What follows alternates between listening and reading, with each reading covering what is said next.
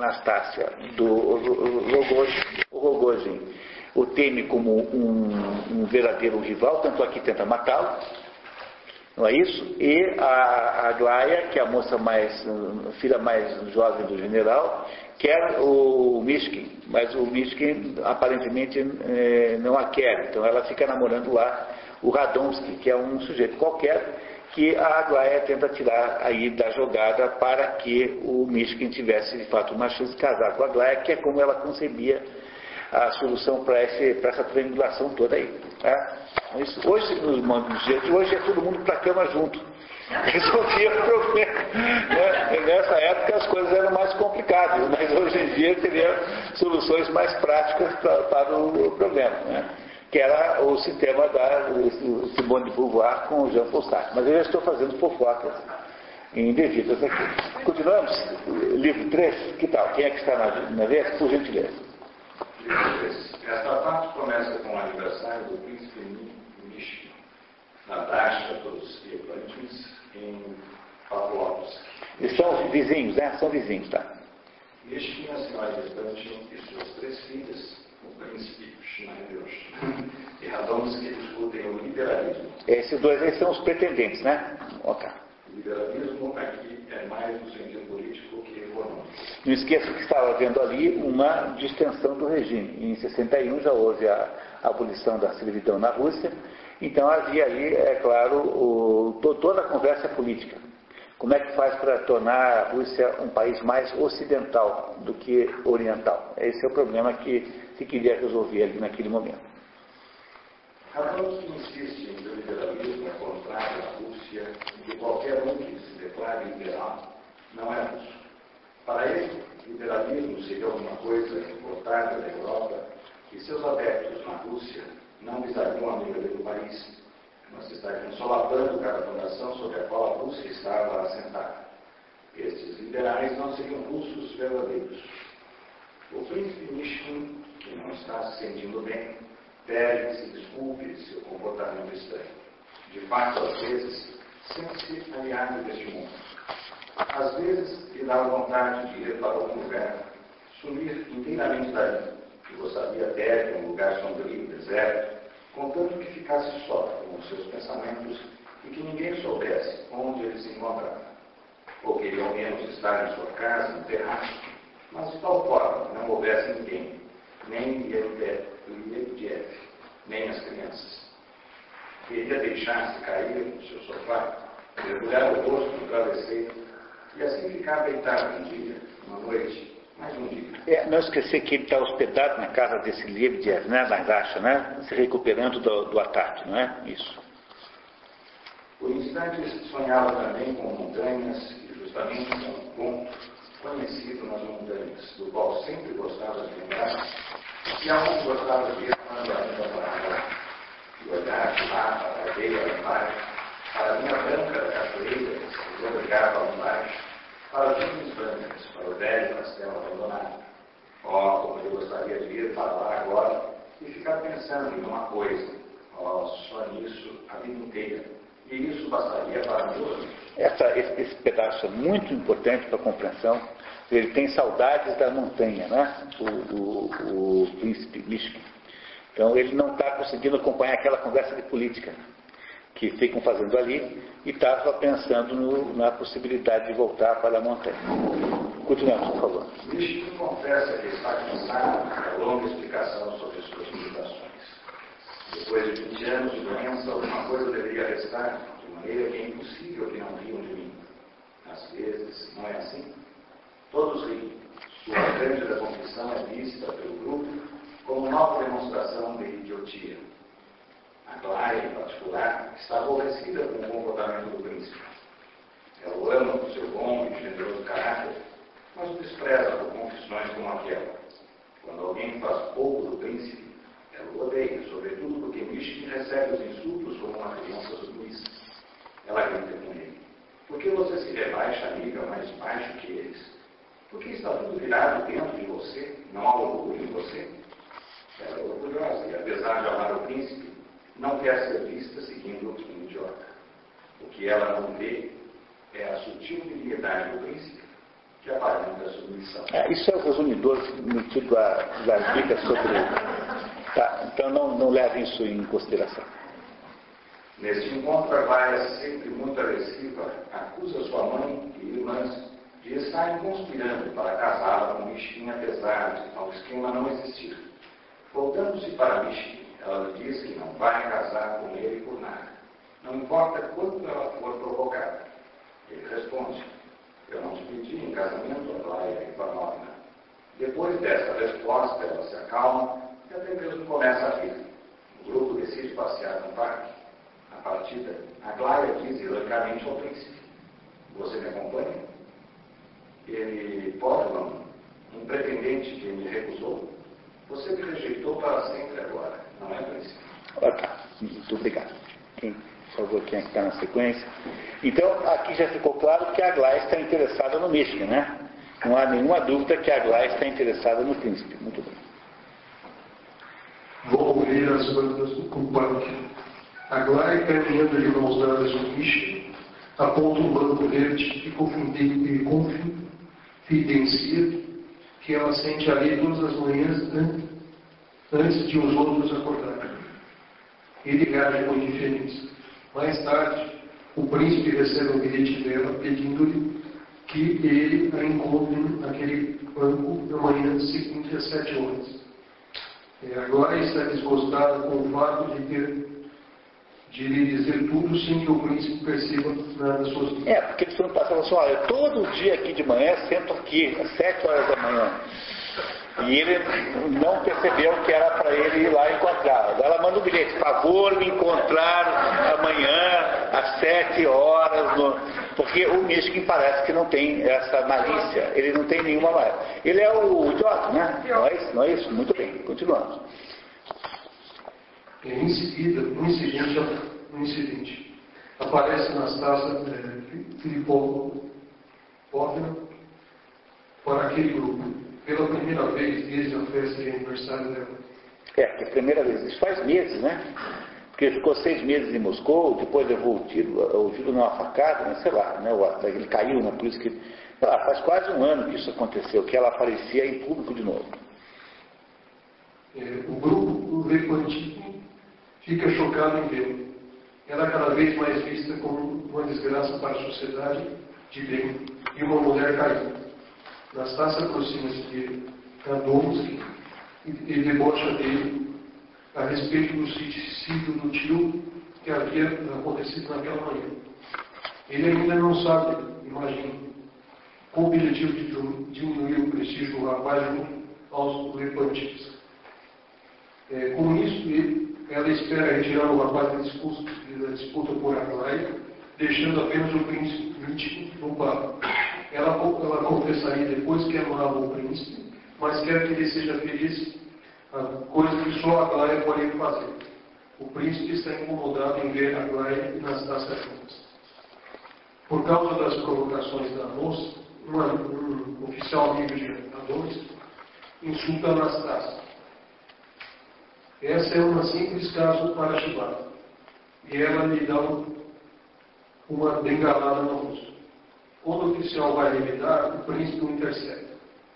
O oficial o empurra e quer bem salvá-lo, mas Mitch agora corre o risco de ter que enfrentar um duelo. É isso que era um que era pugilista, lembra? E que era do grupo dos chantagistas, mas ficou lá, agregado lá, família do, do, do, do que pediu dinheiro, ele deu, e ficou lá amigo do príncipe. Então. Agora chega mesmo a dar discussões sobre como agir num duelo e ele admite estar com ele. Mas ela quer saber se ele é covarde. Nietzsche esclarece que covarde é aquele que tem medo e foge. Mas quem tem medo e não foge, não é covarde. Muito obrigado. Tá? Aquela mesma noite, o príncipe valia na direção do banco dele, onde se encontraria com a Laia no dia seguinte. Misteriosamente, parece algo que ele não via desde a noite no corredor do hotel. Desde então, o príncipe o havia perdoado. Isso é muito estranho, isso parece uma coisa que o príncipe teria feito. Tá? Ele perdoou pelo ataque, pelaquela tentativa de assassinato. O príncipe declara, Guardo uma lembrança um parque em Mogi, com quem me confraternizei naquele dia trocando as cruzes. Isto confessa esse pecador E quando suspeitou de Mogi, no dia do atentado, havia suspeitado de um irmão. O Mogi disse que Anastácia perdoou imediatamente. Ele promete ir no dia seguinte. O Gojin revela que Anastácia e a Glaia têm se correspondido. Cara, o Gojin é muito boa a ideia que a Anastácia consiga de fato empurrar a Glaia para o príncipe, porque o Rogojin morre de ciúmes do príncipe, porque acha que a Anastácia o ama de verdade, né? Tem certeza que ela o ama de verdade. Então ele está fazendo tudo para conseguir esse estratagema de certo. O príncipe Rogojin volta a Dacha de Liebediev, onde acontece uma reunião em que os pontos altos são a interpretação de Liebediev, do Apocalipse de São João, e a decisão de Hipólito suicídio. O Hipólito é aquele tuberculoso criminal, né? amigo do, do Colha, é isso? Um dos quatro chantagistas é esse Hipólito.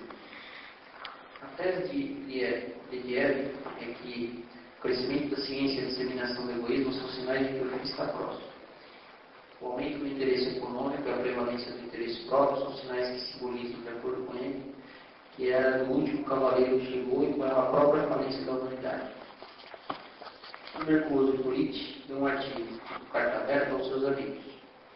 O documento chama-se Minha Explicação Necessária. Tem como subtítulo Après moi le déluge. Nota do consumidor, depois de mim, o dilúvio expressão atribuída a Luís XV, mas de autenticidade habitual. É, parece que nunca disse isso, como também a Maria Antonieta, mulher do, do Luís XVI, não teria dito também, se não há pão que com brioches. Então, essas são dessas frases que se tornaram clichês, serem repetidas. O Luís XIV teria dito, l'état c'est moi, o Estado sou eu. Também parece que não é verdade. Esse outro diz, après moi de Luís, depois de mim o dilúvio, e o Luís XVI não falava nada, coitado, mas a sua mulher carregou-se de dizer que se não há pão que com brioches. São todas, provavelmente, é, aí, calúnias dos revolucionários da Revolução Francesa para denegrir a família real francesa. Eu sou um pouco suspeito porque eu sou monarquista. Então, então eu sempre sou um pouco, puxo a sardinha para o lado dessa turma em relação a, aos outros, né? Mas continuamos. O conteúdo está associado à sua morte próxima. O documento está cheio de desesperança de um homem ruinoso.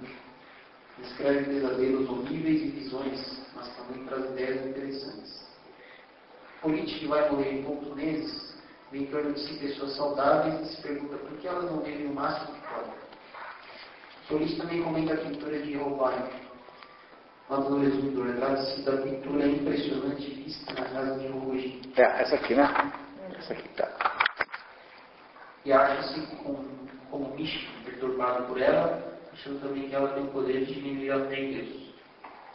Todavia, coisa estranha, quando se olha para esse cadáver de homem supliciado, surge uma pergunta especial e curiosa. Se este cadáver fosse visto exatamente assim, sem falta ele devia ser exatamente assim, por todos os seus discípulos, por seus principais futuros apóstolos, pelas mulheres que o seguiam e estavam ao pé da cruz, todos os que nele acreditavam e adoravam, estas ao olharem para esse cadáver, como poderiam acreditar que esse mártir iria ressuscitar? Esse tema é o mesmo tema da, da, do discurso do grande inquisidor. Quer dizer, uma, uma, é o mesmo tema, quer dizer, o, a ideia da, o problema da fé, né? Dizer, o, o, que ele está dizendo é que a, a, a, foto de Jesus Cristo, a foto não, a imagem de Jesus Cristo morto, é, pode ser uma, uma, uma desanimadora para quem quer acreditar na possibilidade da ressurreição, porque afinal de contas parece perdida a situação e não ganha. Né? Quer dizer, é preciso acreditar apesar de tudo. Esse é o tema central aqui desse comentário do Hipólito, que está aqui. É, vai acontecer em seguida uma surpresa em relação ao Hipólito. A carta também refere-se a uma boa ação de Hipólito devolvendo a carteira perdida a um homem pobre e o ajudando a conseguir um emprego. Afasta minha acusão ao Rogim de ter aterrorizado, ficando duas horas na cabeceira de sua cama. Ficando rindo duas horas, né? O duas está fora de lugar. Professor, né? nessa parte do livro, um, é um momento que é, ele percebe que o, o está lá, sentado à mesa, olhando para ele com aquele sarcasmo todo, uhum. mas depois ele verifica que a porta estava fechada, trancada. Como é que o Paulo Gênio entrou lá? Pois é, é, por isso que foi feito aqui essa observação, que é, provavelmente trata de uma alucinação, mas não é uma alucinação gratuita. Quer dizer, é como se esse robô tivesse um, alguma qualidade de que natureza, em última análise? Satânica. Satânica. É, esse robô tem as características satânicas claras aí, né? Ele é assassino em potencial, ele é. Ele... Então, então, ele, então aí o que o Dostoevsky faz é deixar na dúvida essa situação. Dizer, de fato, o Rogozin pessoalmente não poderia ter estado lá, mas esteve de alguma maneira. E é, e é por isso que atribui-se isso a essa alucinação. Então, professor, mas por que, que o Rogozin, é, se a diferença dele era com o por uma questão de ciúmes, por que ele resolveu aterrorizar um político? Não, não porque o Hipólito tem, tem alguma coisa especial, mas é porque ele aterrorizaria qualquer pessoa moribunda, qualquer pessoa frente à possibilidade da morte. Se ele tem essa conotação satânica, então ele é um, um diabo genérico, não é um diabo específico do Rogozin. É por isso, não há nada especial no Hipólito, a não ser o fato de que ele está perto da morte. Essa é a ideia central aqui, porque de fato há uma, uma, uma ambiguidade enorme nesse pedaço da história aqui. Por isso que eu escrevi desse jeito, botei aquele comentáriozinho ali fato de que se deve certamente uma alucinação. Ok? Muito bem. Muito obrigado. Quem quer continuar, por favor, Marcos? Pobre sensibilizou o príncipe, que já havia experimentado a mesma solidão. Na Suíça e algumas vezes agora, ele se sentia se sente como um deslocado, um pai separado da humanidade do mundo. Sob esse ponto de vista, Hipólito e Mishkin são iguais. A carta acabava indicando a intenção do rapaz de matar-se ao nascer do sol, e não tardava duas horas. Na latitude de São Petersburgo, no verão, o dia é... É, eu conheço a experiência de Hamburgo, mas Hamburgo que é menos que é mais, mais baixo do que, não é tão alto quanto São Petersburgo, no verão, 5 e meia da manhã, 5 da manhã, não, mas menos, 4 e meia da manhã tem sol. No verão, 4 e meia da manhã tem sol, no verão, né? No inverno, em compensação, o sol vai nascer lá pelas 10, 10 e meia, antes disso não tem sol. Porque é tudo extremo, né? No, em, Belém do Pará, que é sobre o Equador, o dia e a noite tem o mesmo tamanho o ano inteiro ou quase o ano inteiro, diferenças muito pequenas, porque aí a variação né, é muito menor. Questão da latitude. Né? É, continuamos. O grupo reunido pede a hipótese de não cometa suicídio.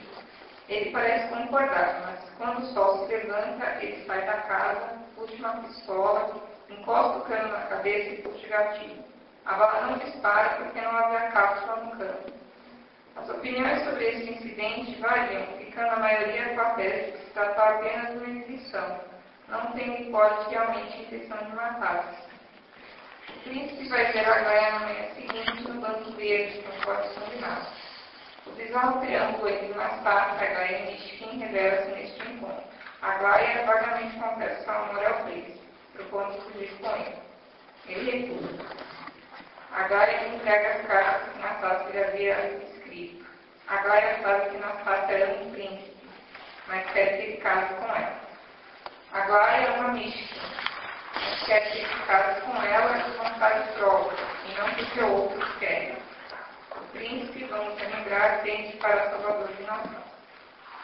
Místico é as cartas de Nastácia que elogia a Glória, diz que o príncipe a ama, a Glória, insistindo no fato de que ela só quer fazer o príncipe feliz porque ele sabe quão infeliz ela, Nastácia, é e tem simpatia por ela. A Anastácia destas cartas, suplicante humilde, não é a mesma que a Anastácia do resto do mundo. O problema é claro, não pode ser resolvido com facilidade, porque o príncipe insiste em salvar Anastácia, que só uma mística, que é vago e ingênuo nas coisas do amor, o amor que se conhece é o ideal cristão. Ele é virgem, né? Ele não tem ideia de que seja uma relação amorosa, assim, concreta. Né? É, a Gaia está apaixonada por Místico, mas não pode suportar a presença de Nastassia, a mulher que o príncipe quer salvar. E aí, não está complicado isso? Né? Está bem complicado. Tá? Quer continuar, por favor? Livro 4 e último. Acho. Passa-se uma semana desde o encontro do príncipe e agora no dele. O narrador volta a atenção para vários, e uma gigante, que decide bancar a casamenteira e unir seu irmão Antônio. Voltando para a casa dos Estantes, contudo, traz no rosto desapontamento e revela que Mishkin parece ser o pretendente oficial. Gânia cogita dele não ser o pretendente aceitável por causa do seu pai, mas ainda há esperança, porque Vaia entrega bilhete em que a galera diz que. É, agora então, para piorar a situação, o Gânia entra na jogada para disputar a Aglaia, que ele queria casar com ela desde o início, lembra? Deu um bilhete. Então, não é isso? Bem no começo, ele queria casar com ela.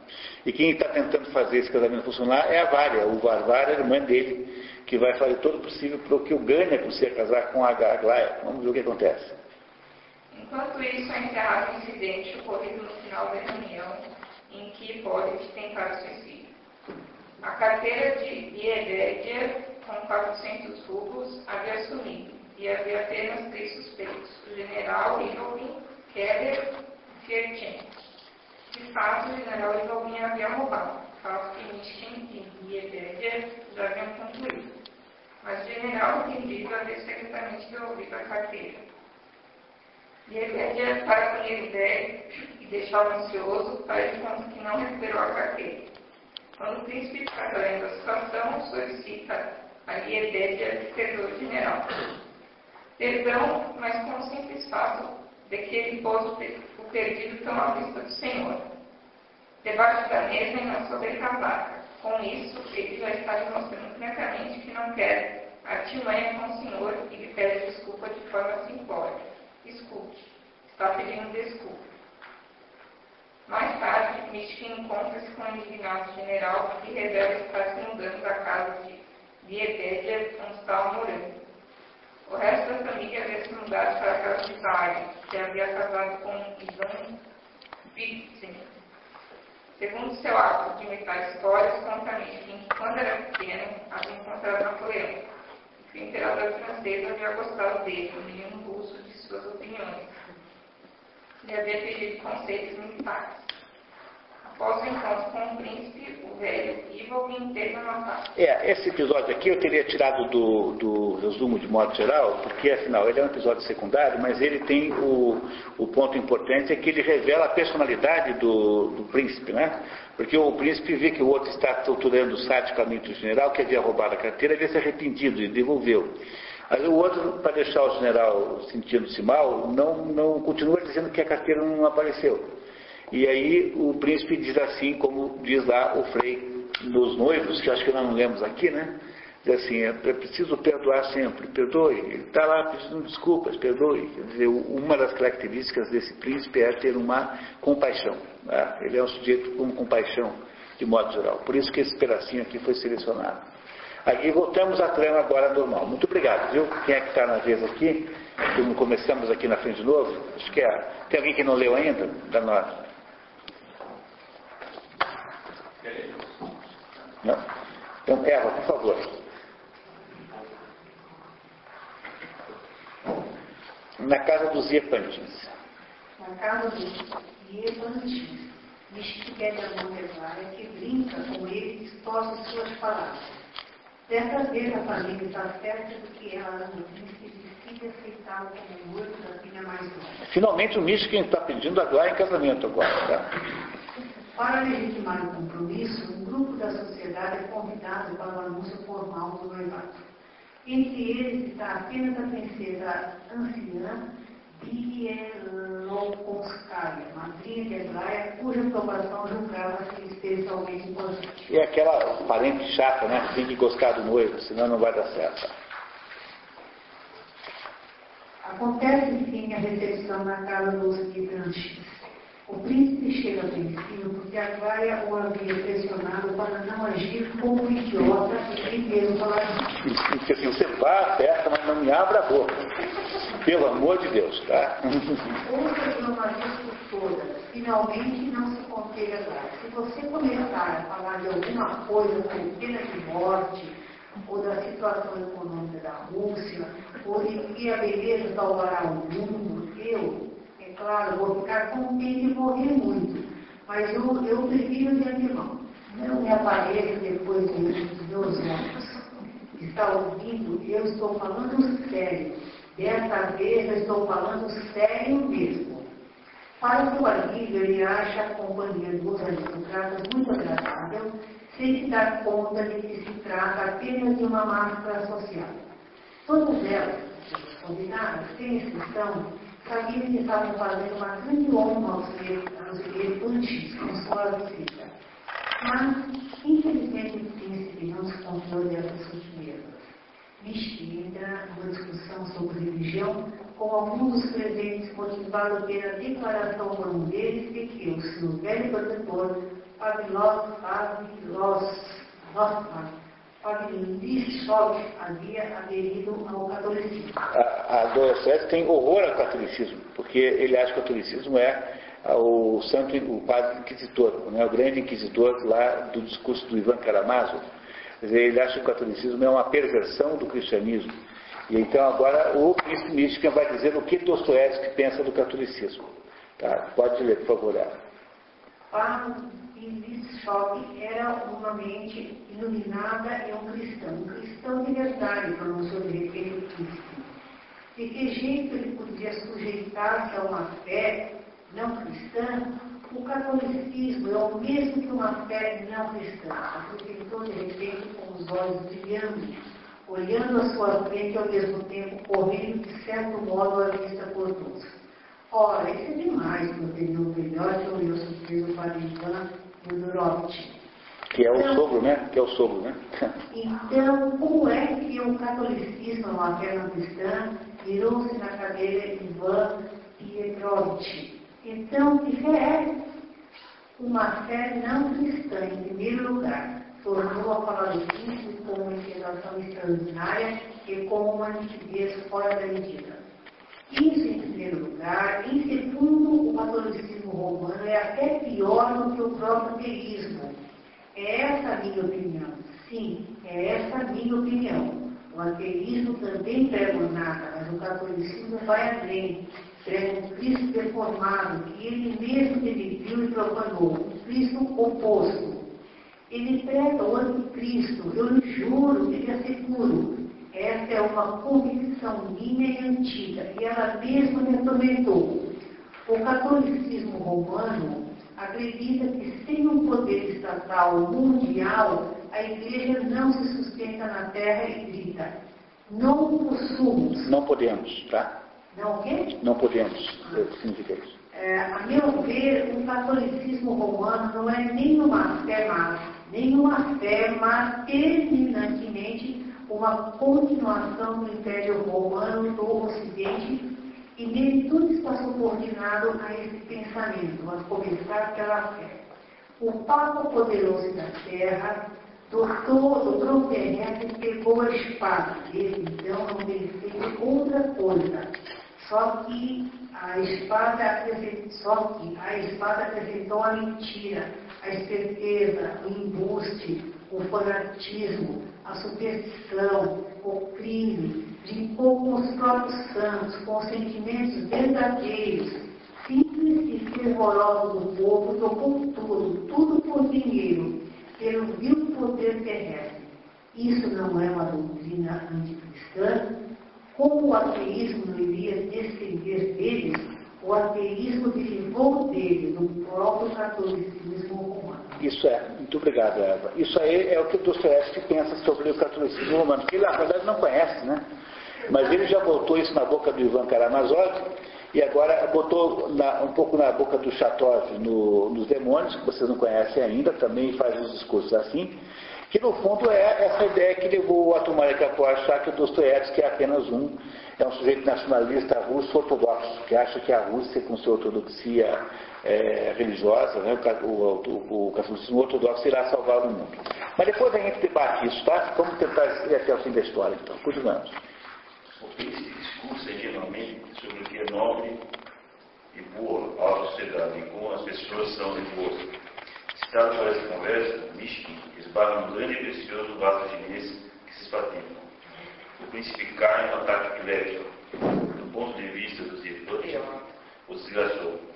Na saída, Biokonskaya comenta com Lisaveta Prokofiev. Bem, é bom e pago. E se quer saber a minha opinião, é mais pago. Tu mesmo estás vendo que esse homem, ele é um homem doente.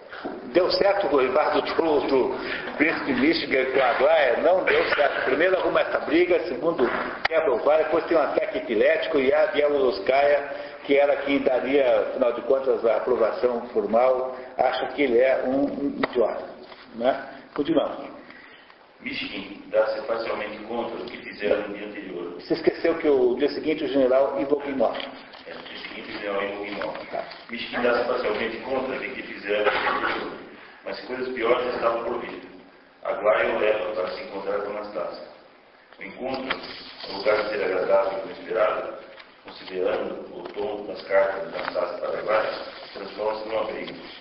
O príncipe é obrigado a decidir, naquele momento, quem ele ama Anastácio Aguaia. E ele reluta. Aquela demora demais para Aguaia, que só quer, só o quer de todo o coração. Ela vai embora e Anastácia desmaia. O príncipe preocupado com Anastácia, no lugar de ir atrás da noiva, fica com ela. Aguaia desiste de Mitch. Anastácia desiste de Rogovin. O príncipe e Anastácia estão de novo juntos, embora o prestígio social de Mishkin houvesse diminuído significativamente havia a seguinte versão sobre os acontecimentos.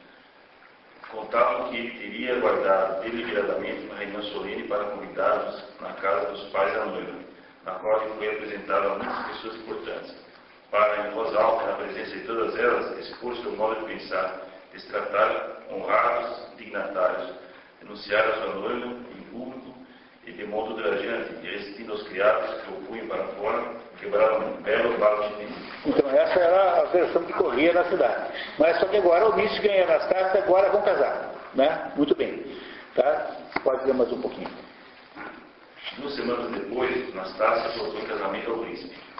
Perguntado se está feliz com o casamento, Michigan responde, feliz? Ah não, só estou me casando. Com isso fica claro que o príncipe só quer salvar Anastácia de Rogogin.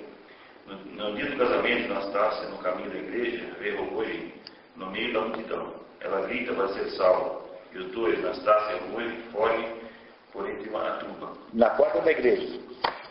Né? Muito bem, obrigado. Tá? Olha, Cecília, por favor. Anastácia Filipovna pareceu realmente pálida como um lenço, mas os olhos graúdos e negros brilharam sobre a multidão como brasas. Foi esse olhar que a multidão não aguentou. A indignação se transformou em gritos de êxtase. Já se haviam aberto as portinholas da carruagem, Keller já dera a mão à noiva, quando de repente ela gritou e precipitou-se do alpendre contra o povo. Todos os que a acompanhavam ficaram petrificados de surpresa. A multidão se afastou diante dela e a cinco ou seis passos do alpendre apareceu subitamente no rosto. Foi o olhar dele na multidão que Nastácia Filipovna captou. Ela correu até ele feito louca e lhe segurou as duas mãos. Salva-me, leva-me daqui para onde viver nesse instante. Hum. Mishkin vai imediatamente a São Petersburgo, a casa de Rogógio. A empregada diz que ele não está, mas o príncipe pensa o haver entrevisto pela janela. Baixa a porta dos vizinhos e pergunta para o Rogógio de modo alterado. Procura em lugares possíveis, mas ninguém havia visto. Finalmente, Rogógio o encontra no hotel e o convida para ir em sua casa. Num aposento escuro, o príncipe descobre que Rogogin a havia matado. O príncipe chegou-se ainda mais perto, um passo, outro e parou. Estava de pé e escrutou com o olhar um ou dois minutos. Durante todo o tempo, ao pé da cama, os dois não disseram uma palavra. O coração do príncipe batia tanto que parecia que o ouviam no quarto, no silêncio mortal do quarto.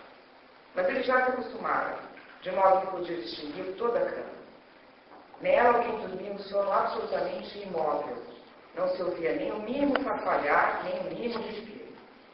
O adormecido estava coberto desde a cabeça por um lençol branco, mas os seus membros era como se estivessem dispostos de maneira estranha. Pela altura só se via que havia uma pessoa estendida. Ao redor reinaram desordem, a cama, nos pés, nas poltronas ao pé da cama, até no chão estava espalhada a roupa tirada, um rico vestido de seda branca, flores, fitas. Na mesinha à cabeceira reluziam os brilhantes tirados e espalhados. Nos pés estavam amassadas em um bolo umas rendas e sobre as rendas brancas a ponta de um pé nu apontava por baixo do lençol. Ele parecia como que esculpido de mármore e estava terrivelmente imóvel. O príncipe olhava e sentia que quanto mais olhava, mais mudo e silencioso ficava o quarto. Súbito, zuniu uma mosca que acordava, passou voando sobre a cama e calou-se a cabeceira. O príncipe estremeceu. Ah, tá. A Kogoji matou Anastácia. Né? E agora vamos para o final da história. Kogoji descreve friamente o assassinato dizendo que a faca só havia penetrado três ou quatro polegadas sobre o seio esquerdo e que apenas uma colher de sangue havia vertido. Ele a atingira diretamente no coração. Kogoji então afastava-se da cama onde estava o corpo e cai numa pedra delirante. A cada olho dele, nítido, enxugava a terra. Quando a polícia finalmente chega, atraída pelos vizinhos que Wittgen havia alvoroçado, encontra o príncipe completamente idiotizado, sentado ao lado de Foucault.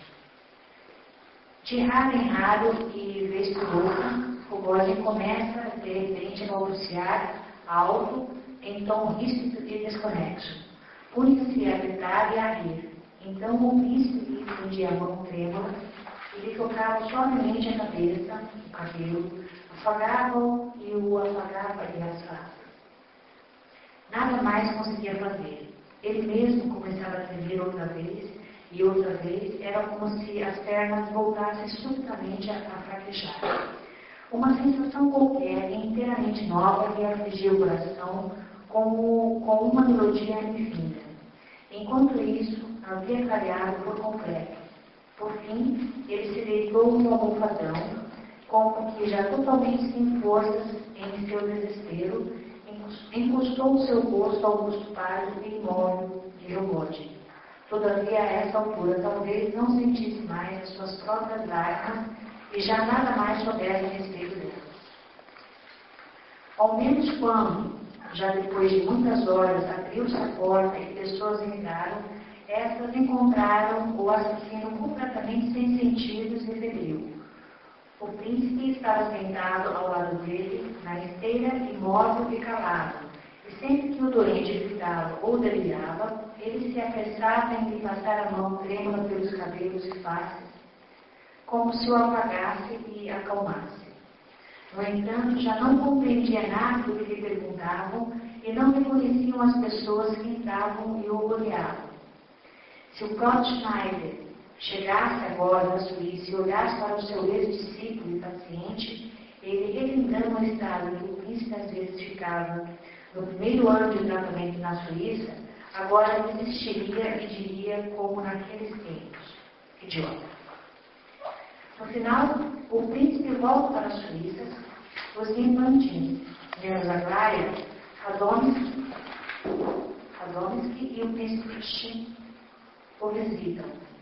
Eles ordenou, Rogogin é sentenciado a 15 anos na Sibéria. Aglaia casa-se com um polonês cujos títulos e fortuna tornariam mais tarde serem fantasiosos. O príncipe Mitkin é apenas um idiota na Então, gostaram da história? O que dizer de uma coisa dessa, né? É isso? Nós vamos precisar, pessoal, passar um pouquinho do nosso tempo, sabe? Porque, infelizmente, eh, não dá para compactar muito. Vamos passar aí uns 20 minutos, vocês me perdoarem aí. Nós vamos precisar de um pouquinho, meia hora pelo menos, agora para conversar sobre isso, se não for mais. Eu acho essa a melhor história dos Dostoiévski. Eu acho essa história magnífica, adoro essa história. Eu, e o Edson já me contou, depois você também viu, né? Há um filme do Akira Kurosawa chamado O Idiota, que é uma belíssima é, versão cinematográfica dessa história, muito, muito, muito fiel, né? Não é isso, né? Né, essa história do Itiwara. Akira Kurosawa é a prova inconteste de que não há barreiras entre as culturas. Né? Quer dizer, quando um, um diretor japonês consegue fazer as melhores interpretações de Shakespeare e, e de Dostoiévski, é sinal de que esse negócio de barreira cultural, no fundo, é apenas é, formal. Né? Você pode transpor, sem dúvida nenhuma. Ah, não há uma barreira cultural de verdade. Nós somos capazes de entender o budismo de alguma maneira, se você, obviamente, fizer os exercícios certos, né? Professor, Pois não. eu li o livro e aquele manuscrito do Hippolyte, eu achei aquele discurso dele, nossa, super inflamado. É. A mim se tem a impressão que ele é uma pessoa boa e depois fala que, que não é bom, que ele é uma pessoa má, que tinha tendências é, maldosas. Quem era de fato o Hippolyte? É, o Hippolyte, eu não, não sei exatamente como é que ele entra na análise geral do livro, ele é um russo comum, quer dizer, ele é uma- uma- um sujeito ali que está vivo como todo mundo, mas condenado à morte, e que está cogitando quais são os valores da vida. Né? Esse é o papel dramático do Hippolyte na, na história, porque ele é um cogitador dos valores da vida. Tanto é que o ponto central do discurso do Hippolyte é pô, vocês têm a vida toda e não vivem? Eu que não tenho a vida mais, estou escandalizado com vocês. É como se o Dostoiévski estivesse nos contando aí que o, o Hippolyte representaria, assim, digamos, a, a potência humana de fazer alguma coisa e tal. Mas talvez quando a gente conseguisse entender o conjunto, talvez o Hippolyte apareça aí com mais clareza. Né? Ah, O livro é muito grande e o livro tem muitos pedaços que foram, eh, de alguma maneira, menos prezados aqui no resumo. Porque é- não dá para fazer maior que isso, vocês viram, né? Como já ficou meio abstrato, esse, esse é um resumo tipicamente para fazer em 40 páginas. Mas é que não dá, então eh, a gente não consegue fazer na prática depois do estudo. E aí eu queria eh, perguntar para vocês se vocês têm alguma pista de qual é o significado geral da obra, porque essa obra tem um significado geral que, além de ser muito importante, é também um pouco de chave para compreender o próprio Dostoiévski. E parece que o jeito de começar a entender a obra é começar perguntando assim, afinal de contas, o que, que nós sabemos sobre a principal personagem que se chama Príncipe Mishkin? O que, que nós sabemos sobre o Príncipe Mishkin? O que, que vocês dizem? Você tem uma impressão boa dele ou uma, pessoa, uma impressão ruim? São boas. Alguém tem impressão ruim? Eu não gostei dele, é muito, muito bobão mesmo. É muito idiota mesmo. Tá, tá certo. o Dostoiévski queria mesmo ela dar, fazer a gente achar isso também, né? Porque quais são, vamos começar pelas coisas boas. O que, que ele tem de bom? Um bom coração. Ele é um bom coração, ele é sincero, com- sensível aos outros, tem, com- é, compaix- é, tem compaixão, né? Ele tem uma capacidade de entender os outros, ele é um sujeito é, que. É o quê? Que perdoa. É um sujeito sem rancor, um sujeito generoso, não é tudo isso? Ele é generoso, ele é um sujeito assim. é, ma- Cavaleiro. cavaleiro, ou, ou pelo menos uma, muito, muito cuidadoso com os sentimentos dos outros, não é isso? São muito cavaleiros. Aquele dia que ele vai ele, ele quer casar com a, com a Anastácia, né? Só para não deixar passar aquela humilhação. A primeira vez, a primeira vez, né? Não reage, quer dizer, é um sujeito que controla suas emoções, não é isso? Ele tem coisas muito boas, né? Então, é talvez isso seja já um, um pouco de defeito, né? Mas entre as qualidades, né, o que é que ele tem? E ele tem, me parece que a qualidade que mais resume o nosso herói aqui é que ele tem uma coisa chamada inteligência do coração, que é quase a maior de todas as inteligências, né? Porque ele é um sujeito de coração generoso.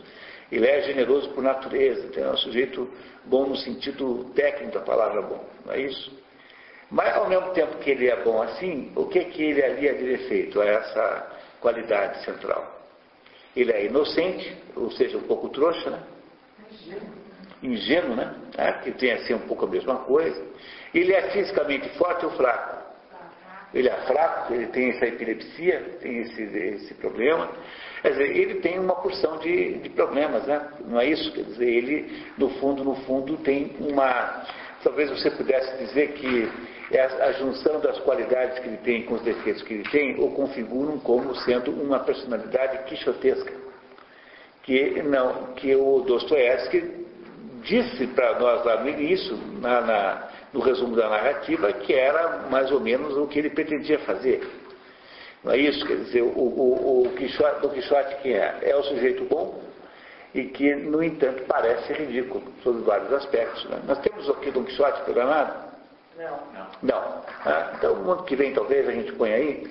Mas o, o Don Quixote é isso. É um sujeito que está errado do ponto de vista da Terra, mas está certo do ponto de vista do céu. Né? Que é um pouquinho o caso também do, aqui do, do, do Então ele tem uma, uma, uma, personalidade contraditória, porque ao mesmo tempo que ele tem qualidades incríveis, por outro lado, ele tem comportamentos que qualquer pessoa normal a reputaria como sendo discutíveis, pelo menos. Né? Tanto é que ele irrita todo mundo, né? né? E a Eva deve ter ficado irritada com ele em algum momento, porque ele é de fato, de fato um sujeito complicado, né? Não é isso? E uma outra qualidade que nós falamos é que ele uh, é um bom, uh, ele faz uma boa análise do, do, dos das outras pessoas. Das pessoas ele enxerga a alma das pessoas. Relação, ele enxerga a alma das pessoas, interpreta os outros. Ele chegou na casa lá da sua da prima dele, logo no início já foi analisando as moças todas tal. Ele uh, interpreta psicologicamente muito bem os outros. Não é isso? Mas se ele. Parece vocês que tem mais qualidades positivas ou mais qualidades negativas? Positivo. Se ele tem mais qualidades positivas, por que, que a, o Dostoiévski o chama de idiota? E a, a, expressão idiota, em russo como em português, não é muito, é, assim, uh, lisonjeadora, né? Então, por que... Ele diz isso, né? É.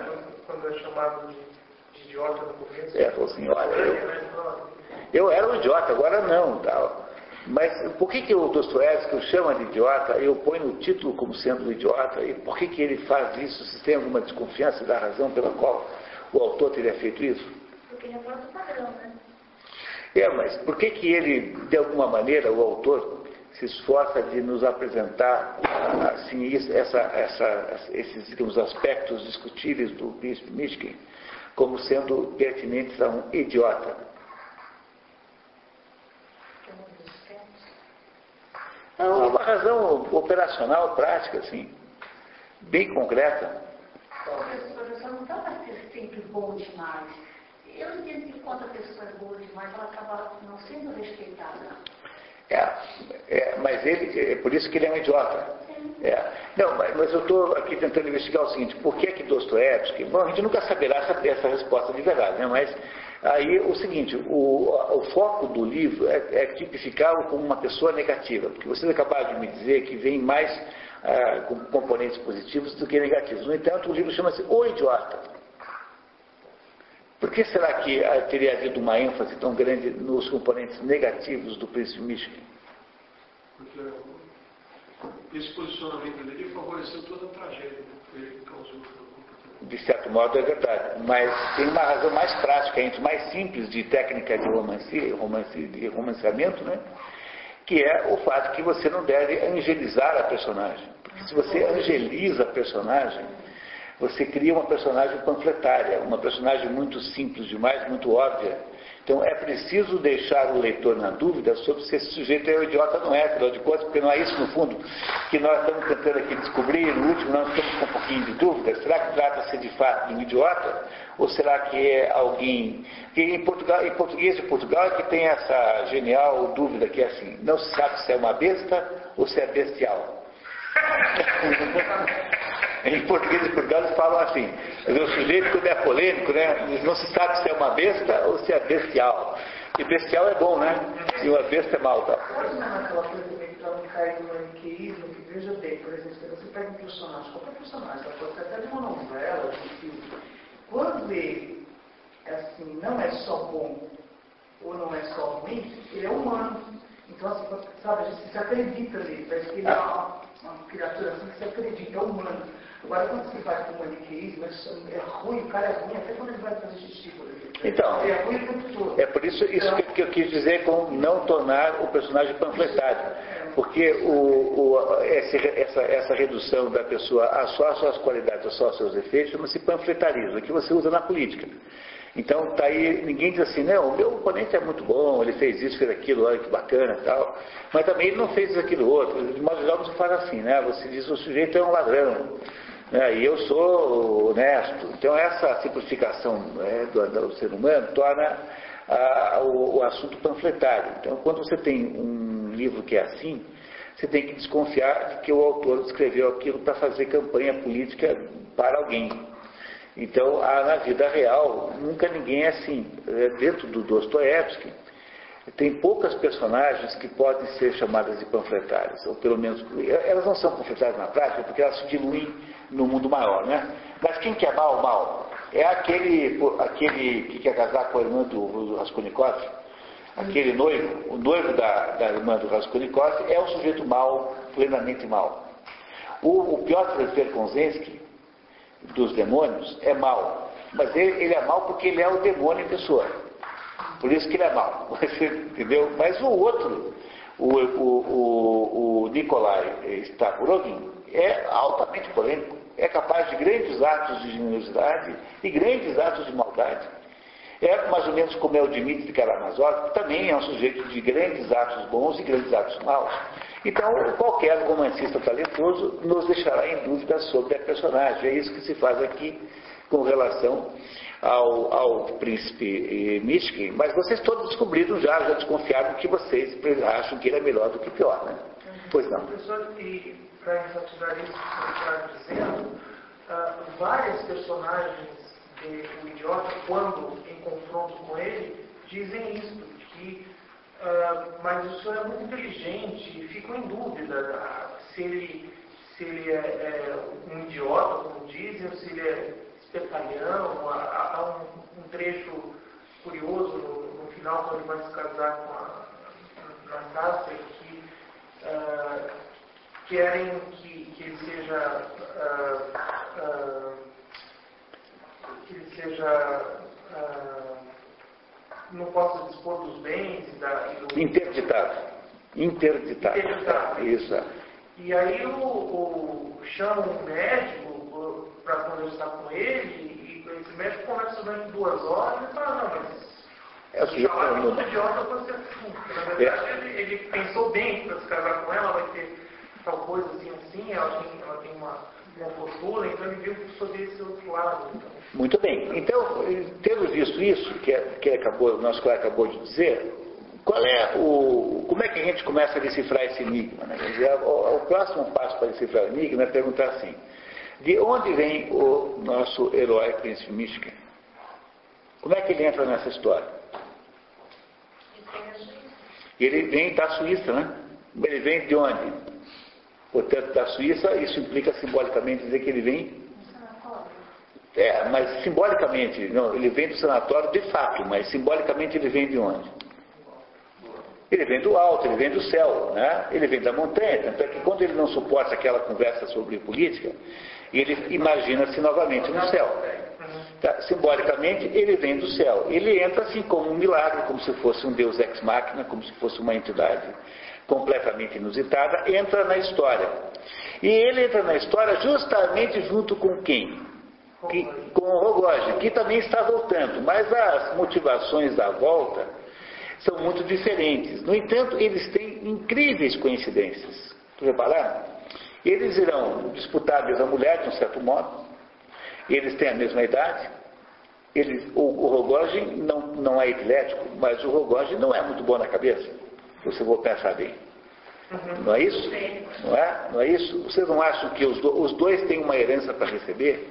O que, que sugere para você uma coincidência tão grande de características pessoais entre esses dois? Que eles são complementares, mas o que significa complementares? Que eles são duplo, um duplo um do outro. Vocês compreendem que eles são o duplo um do outro?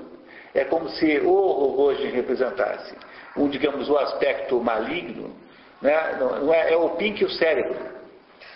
Né? Mais ou menos assim. Né? É como se o Rogojin representasse o aspecto, digamos, maligno e é, é, é, depravado e violento, e o príncipe representasse um aspecto celeste, um aspecto sublimado, né? porque o príncipe sublima, ele não tem experiência sexual, mas o Rogojin nos dá a sensação de ter todas as experiências sexuais.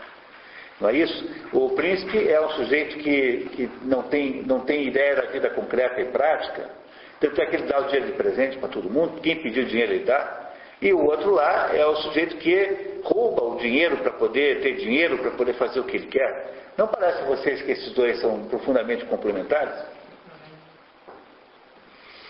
Vocês compreendem que a epilepsia desse príncipe Michigan tem um componente também envolvido nisso? Porque aí é, é que o resumo não foi é, completamente fiel ao livro, porque eu chamei a atenção de vocês, mas é claro que aí o resumo foi um pouquinho pobre quando o príncipe tem aquele, aquele ataque epilético. É, como se uma, diz assim, né, como se uma luz, uma luz se abrisse dentro dele, é como se ele tivesse uma visão da estrutura do universo. Isso é uma coisa que a gente tem que levar sério, porque o Dostoiévski, de fato, era epilético. Deve ter aí alguma conotação autobiográfica nisso. Mas o que, é que significa que você é epilético? Né? Quer dizer, a, a epilepsia do, do príncipe mística não tem uma conotação simbólica é, de que há aí nessa epilepsia uma espécie de marca do céu. É como assim? É como se estivesse dito indiretamente o seguinte, que para poder ver um pedaço do céu é preciso perder algum pedaço da terra. Vocês compreendem que a epilepsia, que é a saúde ruim que o príncipe tem, é uma espécie de compensação é, da terra pelo aquilo que ele obtém do céu, porque você não consegue ver o, o, o, céu, você não consegue acessar o céu sem perder automaticamente, com, como consequência disso, um pedaço da terra. Eu pensei até que fosse assim, que fosse uma pequena morte, porque cada vez que tocasse a morte, eu entendia o verdadeiro valor da vida. Isso que não dava tanta ênfase não, é que ele, na verdade, a, o, o, a situação epilética, dizer, o trauma epilético que ele descreve aqui, é o trauma da, da, da, visão da estrutura das coisas. É como se ele, ao, ao cair na crise epilética, entendesse o mundo, entendesse a estrutura da, do cosmos, digamos assim. É muito mais do que isso. É como se houvesse ali uma lembrança na, na mente do príncipe é, uma, uma, ligação com, com alguma coisa que o transcenda e que ele paga como consequência de uma doença, né? porque a epilepsia, do ponto de vista da Terra, é uma coisa ruim, é uma doença, uma doença inabilitante e com todas as suas consequências. Mas no aspecto dele tem uma invasão de demônios, né? A epilepsia? Não, não sei uh, se isso é sempre assim. Uh, aqui dentro dessa história não é, tá? certamente não é. Então, quem é que o príncipe Mishkin, que é esse sujeito que veio do céu, e com quem é que esse príncipe ele se contrapõe na história o tempo todo? Com o Rogojin, mas o Rogojin veio do céu? Não, o Rogojin veio do inferno, ficou um mês lá de cama porque tinha roubado o pai. Quer dizer, o Rogojin veio do que? Dos aspectos baixos da, do que? Da, do, do, do desejo, de uma análise. Né? Quer dizer, o Rogojin o que, que, ele fez? Para poder cumprir o desejo de obter a, a, moça, ele roubou o pai e né, fez um. Sabe-se Deus qual é a contribuição que ele teve na morte do pai também, né? Indiretamente, né? Mas o, o Rogojin é o quê? O Rogojin é uma espécie de escravo do seu desejo. E o príncipe, aparentemente, não tem desejo nenhum.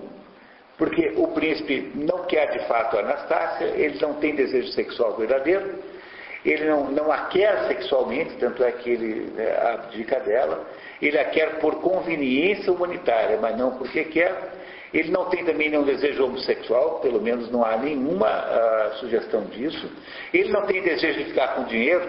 Vocês compreendem que o príncipe eh, controla os seus desejos plenamente em relação ao Rogoji? Vocês também perceberam que as três personagens, que não esses dois, que são as três personagens centrais, que é o, o Gávia, Gânia, né? Gânia. Mas a Anastácia e a Aglaia, o que é que eles têm em comum, esses três, essas três personagens? O Gânia, a, Aglaia e a Anastácia. Isso é importante, né? Eles têm uma coisa em comum. O que é que eles têm? E que é aí que você começa a entender o resto da obra do Dostoiévski. Né? Porque quais são as motivações desses três? É a sua motivação que é, que é comum, que é única. É o orgulho que eles têm. É orgulho, mas é, mas é orgulho de que tipo? O orgulho ferido. Não é isso? É, esses três são os humilhados e ofendidos. Entendeu? Os humilhados e ofendidos quem são? Depois nós vamos ter o livro Humilhados e Ofendidos e vamos ter Notas do Subterrâneo. O que, que é? É a história de um humilhado e ofendido. Quem é que é o personagem? Não tem nome. É um sujeito que conta a história na primeira pessoa. Então ele é assim, ele passa o dia inteiro, ele é um funcionário público assim, sem importante, passa o dia inteiro sendo é, humilhado. Aí ele diz assim, hoje passou um cara na rua e esbarrou em mim. Eu decidi que eu ia dar-lhe uma porrada. Eu fui atrás dele e obviamente eu não dei. Entendeu? Os humilhados ofendidos dos Dostoiévski são esses que passam a vida sendo humilhados por si próprios. Não é? Então, esses três que são as personagens centrais, além dessa dupla central, é, quem é? São esses humilhados e ofendidos. O príncipe tem alguma coisa de humilhado e ofendido? Não. Muito pelo contrário. Não é? O Rogones também não tem é, humilhado e ofendido. Não, não é, é a, a essa concentração da humilhação e da ofensa não acontece no âmbito dessa dupla, nesse duplo chamado é, príncipe e Rogozin. Acontece no âmbito desses outros três, que são, digamos, as personagens satélites que estão em torno da história central. Ora, a essa altura do campeonato, se vocês pensarem bem, não há nenhuma possibilidade de compreender essa história a não ser olhando para o Rogozin e para o príncipe como sendo o componente é, uma, uma luta de componentes internos na alma humana, porque é o que eles são. Eles são, é, os, são, são dois polos que estão em luta dentro da alma humana. Enquanto o príncipe Mishkin representa o polo superior, o polo ah, do alto, o Rogozin, ele, ele significa o polo inferior, que é o polo matéria, material, não é? Não é isso? Né? Nós já vimos isso aqui de alguma maneira numa outra interpretação, ao sábado, se não me engano, mas é, é preciso compreender que há é, essa luta, essa, na, na, estrutura da mente humana, há uma luta entre esses dois polos. E esses dois polos não podem ser uh, uh, escolhidos entre si, porque no fundo você tem que ter os dois, porque a nossa condição humana é justamente a condição da ambiguidade dos dois polos. Nós temos um polo material e um polo espiritual. O problema é que o polo material tem que ser legítimo e polo, o polo espiritual tem que ser legítimo. Porque se você opta pelo polo espiritual ilegítimo, o material ilegítimo, você irá produzir um desastre ontológico, quer dizer, é a destruição da possibilidade da própria existência humana. Ora, o que acontece nessa história, no final dela? O Rogozhi não mata a Anastácia? Por que, que o Rogozhi mata a Anastácia? Qual é a explicação? Qual é, no fundo, a explicação? Vai desejá-lo? Ele não. Mais desejo. é, Mas não é. Ele não, não suporta outra coisa. O que, que ele não suporta? É, Não é exatamente porque. Porque, no fundo, ela fugiu com ele, né? Não é isso? Quer dizer, não é porque ela, ele a quisesse com medo do Michigan, mas, mas é por uma outra razão. O que, que ele não suporta?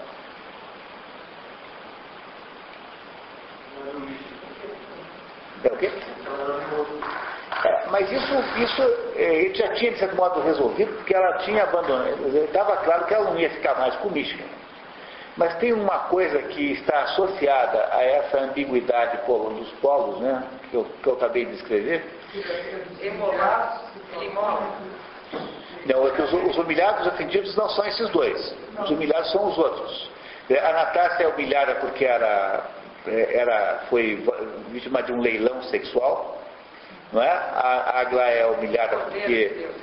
Não, não, a Aglaia é humilhada por quê? Porque a Aglaia, a Aglaia não pode ter o homem que ela quiser, embora ela queira, o homem não pode.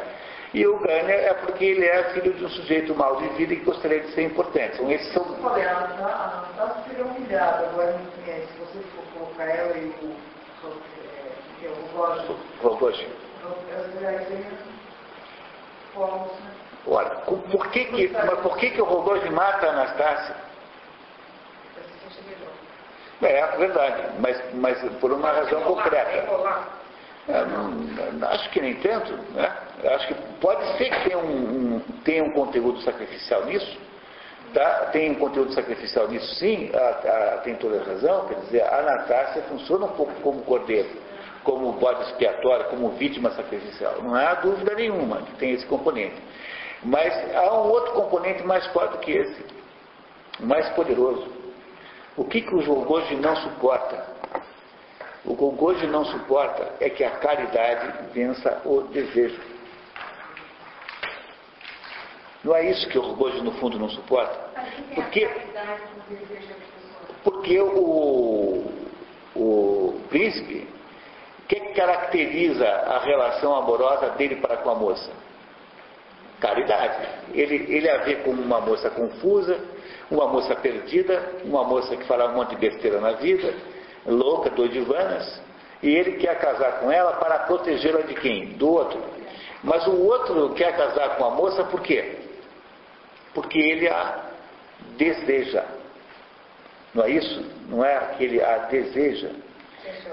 Pois a morte dessa moça é, o, é o, o, o a, a confirmação de que ali, naquele momento, dentro daquela circunstância da história, o desejo, a rebelião do, a motivação central do, desse uh, para matá-la é a motivação, é a rebelião do desejo contra uh, o quê? Contra o desejo, contra, contra a, a, ligação espiritual que há entre o, o príncipe e, e aquela situação. Ou seja, é é, a rebelião da, da, carne, da terra, a rebelião da, do desejo ilegítimo, que é o desejo que o hoje tem com a moça, para contra o desejo legítimo que poderia vir a ter ali, nunca teve. De certo modo, o príncipe também é enviado, né? Ele é tão enviado que ele volta para a Suíça, volta para o céu, porque ele não foi capaz de viver com as regras da terra. Não é isso? uma coisa, Bolinho gostava tanto dela, desejava tanto ela, ela foi para ele, por que não me mata? Por que não pôde então? Porque é, ela, ela não é uma, ela de alguma maneira permanecia como sendo uma potência de amor verdadeiro, né? Dizer, o que o Rogozin tenta fazer é, é, é vingar-se da. Não é vingar-se, quer dizer, é vingar-se do, do outro. É o pedaço mal do ser humano que, que, que conflita com o pedaço bom. Quer dizer, é o desejo que se, que se, que se contrapõe e que, e que domina o espírito, né? no fundo não é isso, né? Quer dizer, é o, a rebelião contra o pai, o espiritual, pela associação com a mãe, mas não no sentido legítimo, no sentido ilegítimo. Porque é preciso compreender que essas duas potências do Rogojin e do príncipe são duas potências internas em cada pessoa. Eles não são pessoas diferentes. Eles são a mesma pessoa. E essa é a razão pela qual os dois ficam ali abraçados no final, como se fosse uma pessoa só. Não é isso a descrição final? Não é de que, uma, de são uma pessoa só? Pois o que aconteceu? É, o, é, o, é a incapacidade de aceitar que a caridade possa sobrepujar o desejo que mata o ser humano. Ou seja, é a incapacidade de aceitar, ah, o, o, no fundo, o poder do Espírito sobre a nossa vida. Pois é, essa é história do idiota, é isso que representa. Esses dois aí não são pessoas diferentes, são a mesma pessoa. São duas potências que estão embutidas na mesma coisa, que se unificam no final numa união física entre os dois. Uma união de. uma união física, de toque, de. Não é assim que está descrito no finalzinho ali? Que os dois estão abraçados na cama vendo o cadáver da moça. No fundo, essas duas coisas estão dentro do, da mesma pessoa, é como se houvesse um, de fato um duplo existindo aí, e esse duplo é o duplo que todo ser humano tem. Porque o ser humano tem um componente espiritual e um componente terrestre, material. E esse componente espiritual tem uma, uma, uma digamos, uma conotação legítima e uma conotação ilegítima. E o componente terrestre também é ilegítimo e ilegítimo, porque você não pode desmerecer o componente terrestre. Você existe concretamente no mundo material, no mundo. Há um componente nesse ponto que é legítimo. E esse componente legítimo é que tem que ser procurado casado com o componente espiritual legítimo. Mas o, o Rogoji não é o componente legítimo, ao contrário, é o componente ilegítimo. E aí, então, o que, que faz o, o nosso. Ilegítimo. É, o, o desejo do Rogojin é ilegítimo. Porque é o desejo libidinoso, é o desejo de fazer qualquer coisa a qualquer custo, é o desejo irrefreado, é o desejo terrestre legítimo que não tem, é, motiva, que não tem é, é, controles morais. Você faz com que ele é completamente imoral. Ele rouba o pai, depois pega a herança, depois ele vai lá e, oferece 100 mil é, rublos. É uma fortuna enorme para a mulher casar com ele. Ele vai lá e, e, e, tenta matar o componente espiritual, que é o príncipe místico. Né? Vai lá, faz um acordo com o sujeito, depois o trai e tenta matá-lo. Dá para ser pior do que o Rogojo? Mas o Rogojo não é uma entidade à parte, ele não é uma entidade autônoma, ele é um componente humano, que é o desejo legítimo latente em todo mundo. Pois é esse desejo latente em todo mundo que vence. Quando ele vence, o espírito é obrigado a ser retrair e volta para sua, o seu isolamento e a, sua, e a sua solidão da montanha, que é o que acontece com o príncipe místico depois.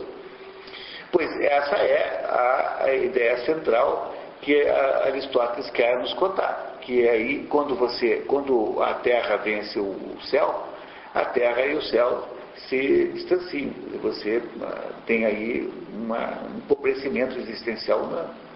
Eles não são pessoas diferentes, eles são a mesma pessoa. Eu falei Aristóteles? Oh, meu Deus, desculpem. Tá? Perdão, tá? Desculpem, ato falho e tal.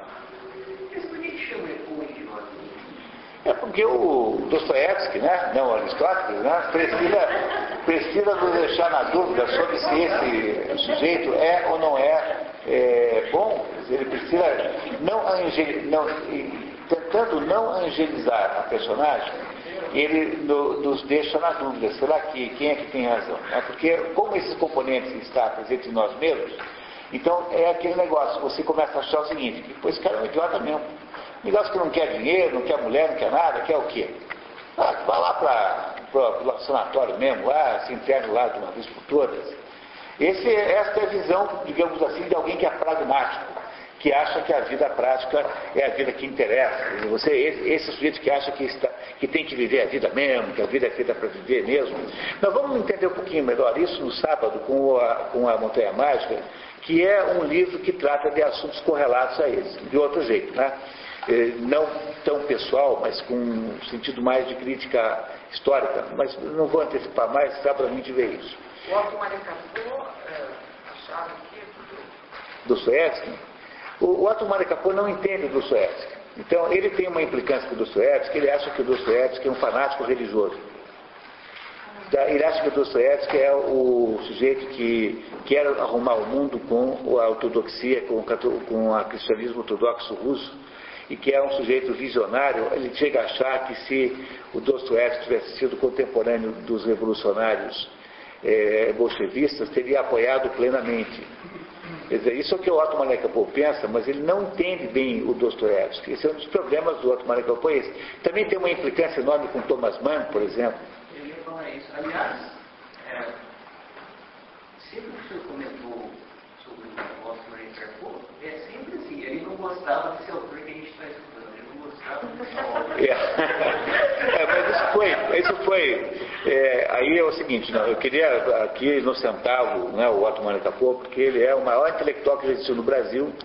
Ele, ele tem uma obra incrivelmente é, importante e acerta 99% das vezes. Então, nesse caso aí, eu acho que aí é um problema. E ele tinha algumas implicâncias, assim, ele, tinha, ele era meio implicante. É o quê? Ele, ele, ele, é, ele implicou com o Goethe também, achava que o Goethe tinha. Com Goethe? Ele achava que o Goethe era um sujeito assim, um bobalhão histórico que não prestou atenção na Revolução Francesa, que ficou é, encrencando com coisas que ele tinha percebido.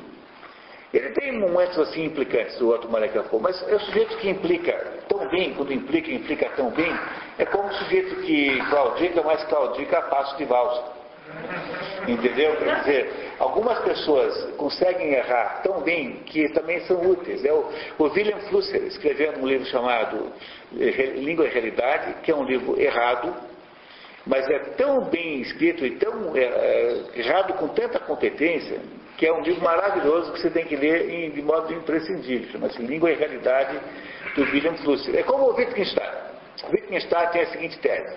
Não existe problema filosófico, só existe a confusão de linguagem. Isso que a gente chama de problema filosófico é gente falando de coisa uh, diferente, um com o outro. Tem razão? Não, está errado. Há problemas filosóficos sim. Basta você ler Aristóteles. Mas o que, que ele tem razão? 90% dos problemas filosóficos, de fato, são de gente confusa falando. Entendeu? Quer dizer, o Wittgenstein, apesar de não ter razão, na prática acaba acertando muito. Há alguns autores que são tão assim, são tão importantes que eles não conseguem deixar de ser úteis mesmo quando eles morrem, quando, quando eles erram, que é o caso do Wittgenstein, por exemplo, e do Wilhelm Flusser, que morou aqui no Brasil, né? sabiam, né? Foi, foi embora para a Tchecoslováquia e chegou lá, passou um automóvel por cima dele e matou. Imagine que coisa. Qual é o componente legítimo do Michigan? Legítimo? Nenhum. O Michigan tem o componente legítimo, só que o Michigan ele é um sujeito que não, sozinho não funciona, porque ele, ele é como o Dom Quixote. O Dom Quixote tem o mesmo problema. Você, o Dom Quixote está correto com relação ao céu, mas está errado com relação ao mundo. Você não pode deixar de prender o Dom Quixote. O sujeito sai por aí dando é, golpes de espada num fulano que acha que é um, um feiticeiro. E como é que você pode deixar solto alguém assim? Quer dizer, o Michigan, ele é incapaz de viver no mundo porque ele representa apenas o componente espiritual puro. Ele não é ilegítimo. Ele tem, tem que ser casado com um componente terrestre legítimo, que não é o modelo do. É, é só assim que funciona o ser humano. Tem que conciliar as duas coisas. Mas o, o é o componente terrestre legítimo, quer dizer, ele é o desejo puro, independente de qualquer espécie de restrição, é o, o, a vontade de, de, ter o que ele quer. Então, ele é uma espécie de redu, redu, redução do mundo a um prazer. É isso que é o Rogojin. E é por isso que ele é, é, não consegue suportar isso.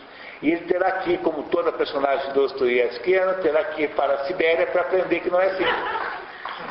Pois o Raskolnikov vai para a Sibéria, o Dmitry é, é, é, Karamazov para a Sibéria e vai também agora também o Rogojin. Todos os, os, os anti-heróis do Dostoiévski vão todos para a Sibéria. Por que, que é assim? Porque o, o Dostoiévski acha que só a modificação da carne, que é a Sibéria, é que vai produzir a, a possibilidade da, do desejo terrestre legítimo. Entenderam? Então é só agora fazendo o contrário, quer dizer, saindo do mundo do prazer e ir para o mundo da dor, que você consegue perceber qual é o desejo terrestre legítimo. O único jeito do de entender é isso. Mas o, o príncipe Michigan não, não pode mais existir aqui, porque ele não consegue viver aqui. Claro que você pode dizer que ele é uma espécie de ato de Deus, do mesmo modo que os mil de Jacó pode ser também isso, pode representar um ato de Deus, na medida em que os Mirzakov entra na história dos irmãos Karamazov para produzir o desfecho trágico da história e para que a verdade apareça.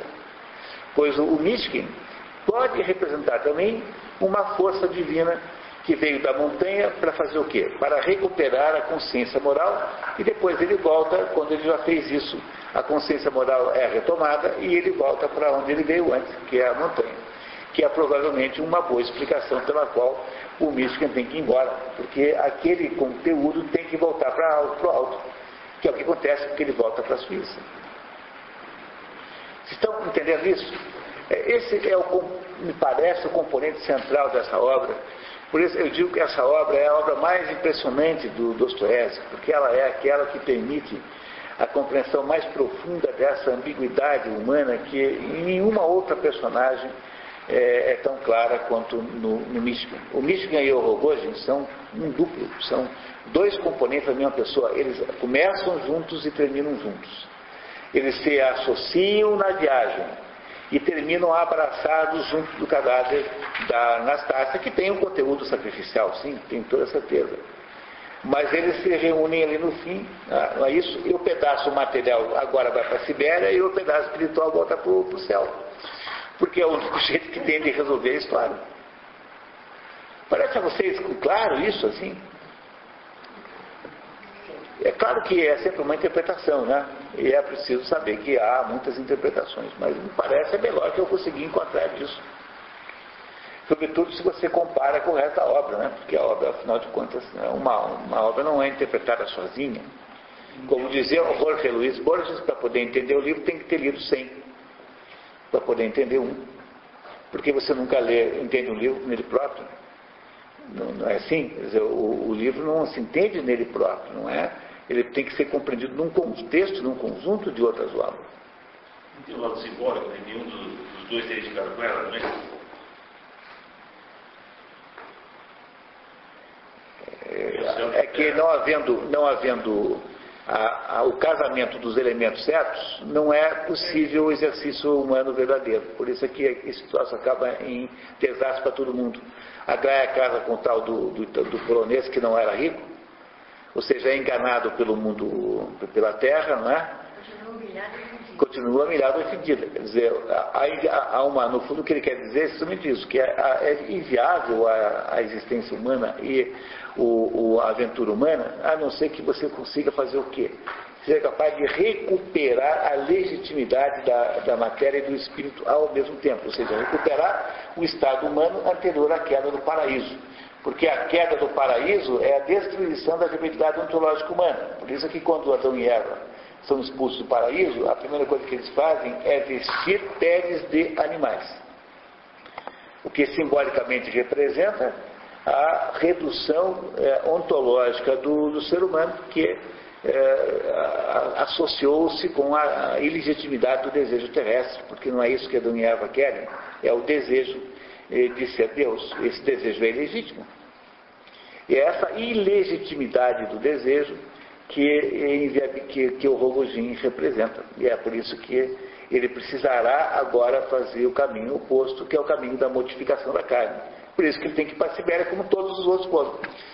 Né? Todos os outros vão para a Sibéria. No caso, do, no caso dos demônios, não tem isso, né? nem, nem no caso do, das notas do subterrâneo. Mas há complementações dessa ideia de outra maneira. Eu não vou aqui antecipar as outras duas obras, porque nós teremos aí, daqui um pouquinho mais para frente, né? o Ipojuca, não é isso? Né? O Ipojuca Pontes, daqui a, eu acho que são 30 dias, porque mudou a data. Novembro, só em novembro. Em compensação, no dia que seria, estava normalmente é, aí planejado, que será na quarta-feira anterior ao nosso encontro mensal de sábado, a Realizações né, vai fazer o lançamento do Trivium. E aqui vou fazer uma pequena palestra sobre, sobre o livro.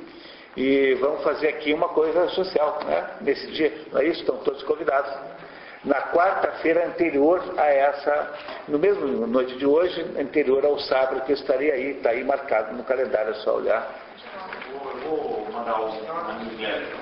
Então, vamos fazer o lançamento do Trivium, uma obra importantíssima. Professor, o diz aí, o Dostoiévski vai é, determinadas estruturas, né? porque, é, se não me engano, existem dois pontos, um chamado milhares ofendidos e outro o duplo, né? Então, escritos, acho que na juventude, isso vai, vai se refletindo depois com, com maior clareza na, na, na obra dele. Ah, pois é, por isso, por isso que estou dizendo para vocês que o idiota é uma espécie de chave do enigma, assim. Uhum. Você, se você compreende isso que eu acabei de explicar, fica muito mais fácil de entender o idiota e você, você saberá mais do que o Otto Karpo sobre Dostoiévski. Porque o Otto Maricapô não é capaz de entender isso. Por que, que não é capaz de entender isso? Porque quando o Otto Maricapô insiste em ver Dostoiévski politicamente, ele acha que Dostoiévski é, é um fenômeno político. Ele está falando, da, tá falando das, grandes, é, das grandes disputas ideológicas europeias do, do, do, do século XIX ele não compreende é, o que eu estou dizendo, porque o Otto Magrapô tem uma tendência a desconsiderar o aspecto é, simbólico espiritual das coisas. Em toda, todas as críticas ele faz isso. Como ele é um gênio, ele sempre acerta por tabela. Porque ele, não sei se ele acha isso um pouco assim, fora de propósito, para um, afinal, um crítico do século XX, com toda aquela visão. É o quê? Na biologia dele, é. É, tá vendo? Ele, era, ele chegou uma hora e falou assim, não escrevo mais sobre cultura e vou escrever só sobre política, no final da vida. Tanto é que tem um livro para comprar, que se compra em sebo, que eu não me lembro agora o nome, é, só tem crônicas políticas. E ele decidiu que não ia mais escrever uma palavra sobre cultura e achava que não havia no Brasil. Veja, foi ele quem escreveu aqueles editoriais do jornal Diário da Noite, Basta e Chega, que deflagraram a Revolução de 64.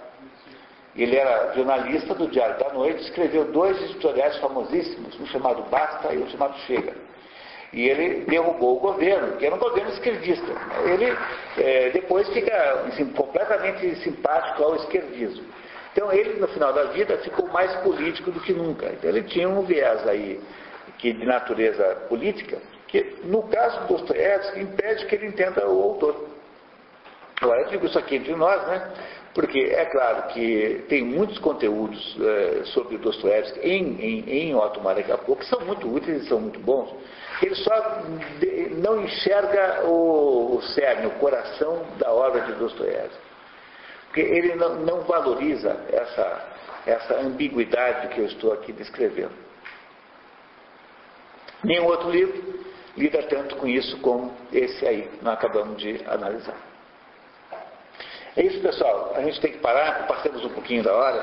Queria agradecer muito a presença e dizer que amanhã, ortodoxia, para quem está fazendo ortodoxia, amanhã à noite na Igreja Nacional do Brasil, 7 horas, sem falta. E aqui no sábado teremos a Montanha Mágica às 15h30. Tá certo? Obrigado a todos. Então, então que bom, tá. Tá, tá que bom. Tchau, né? Até amanhã, né?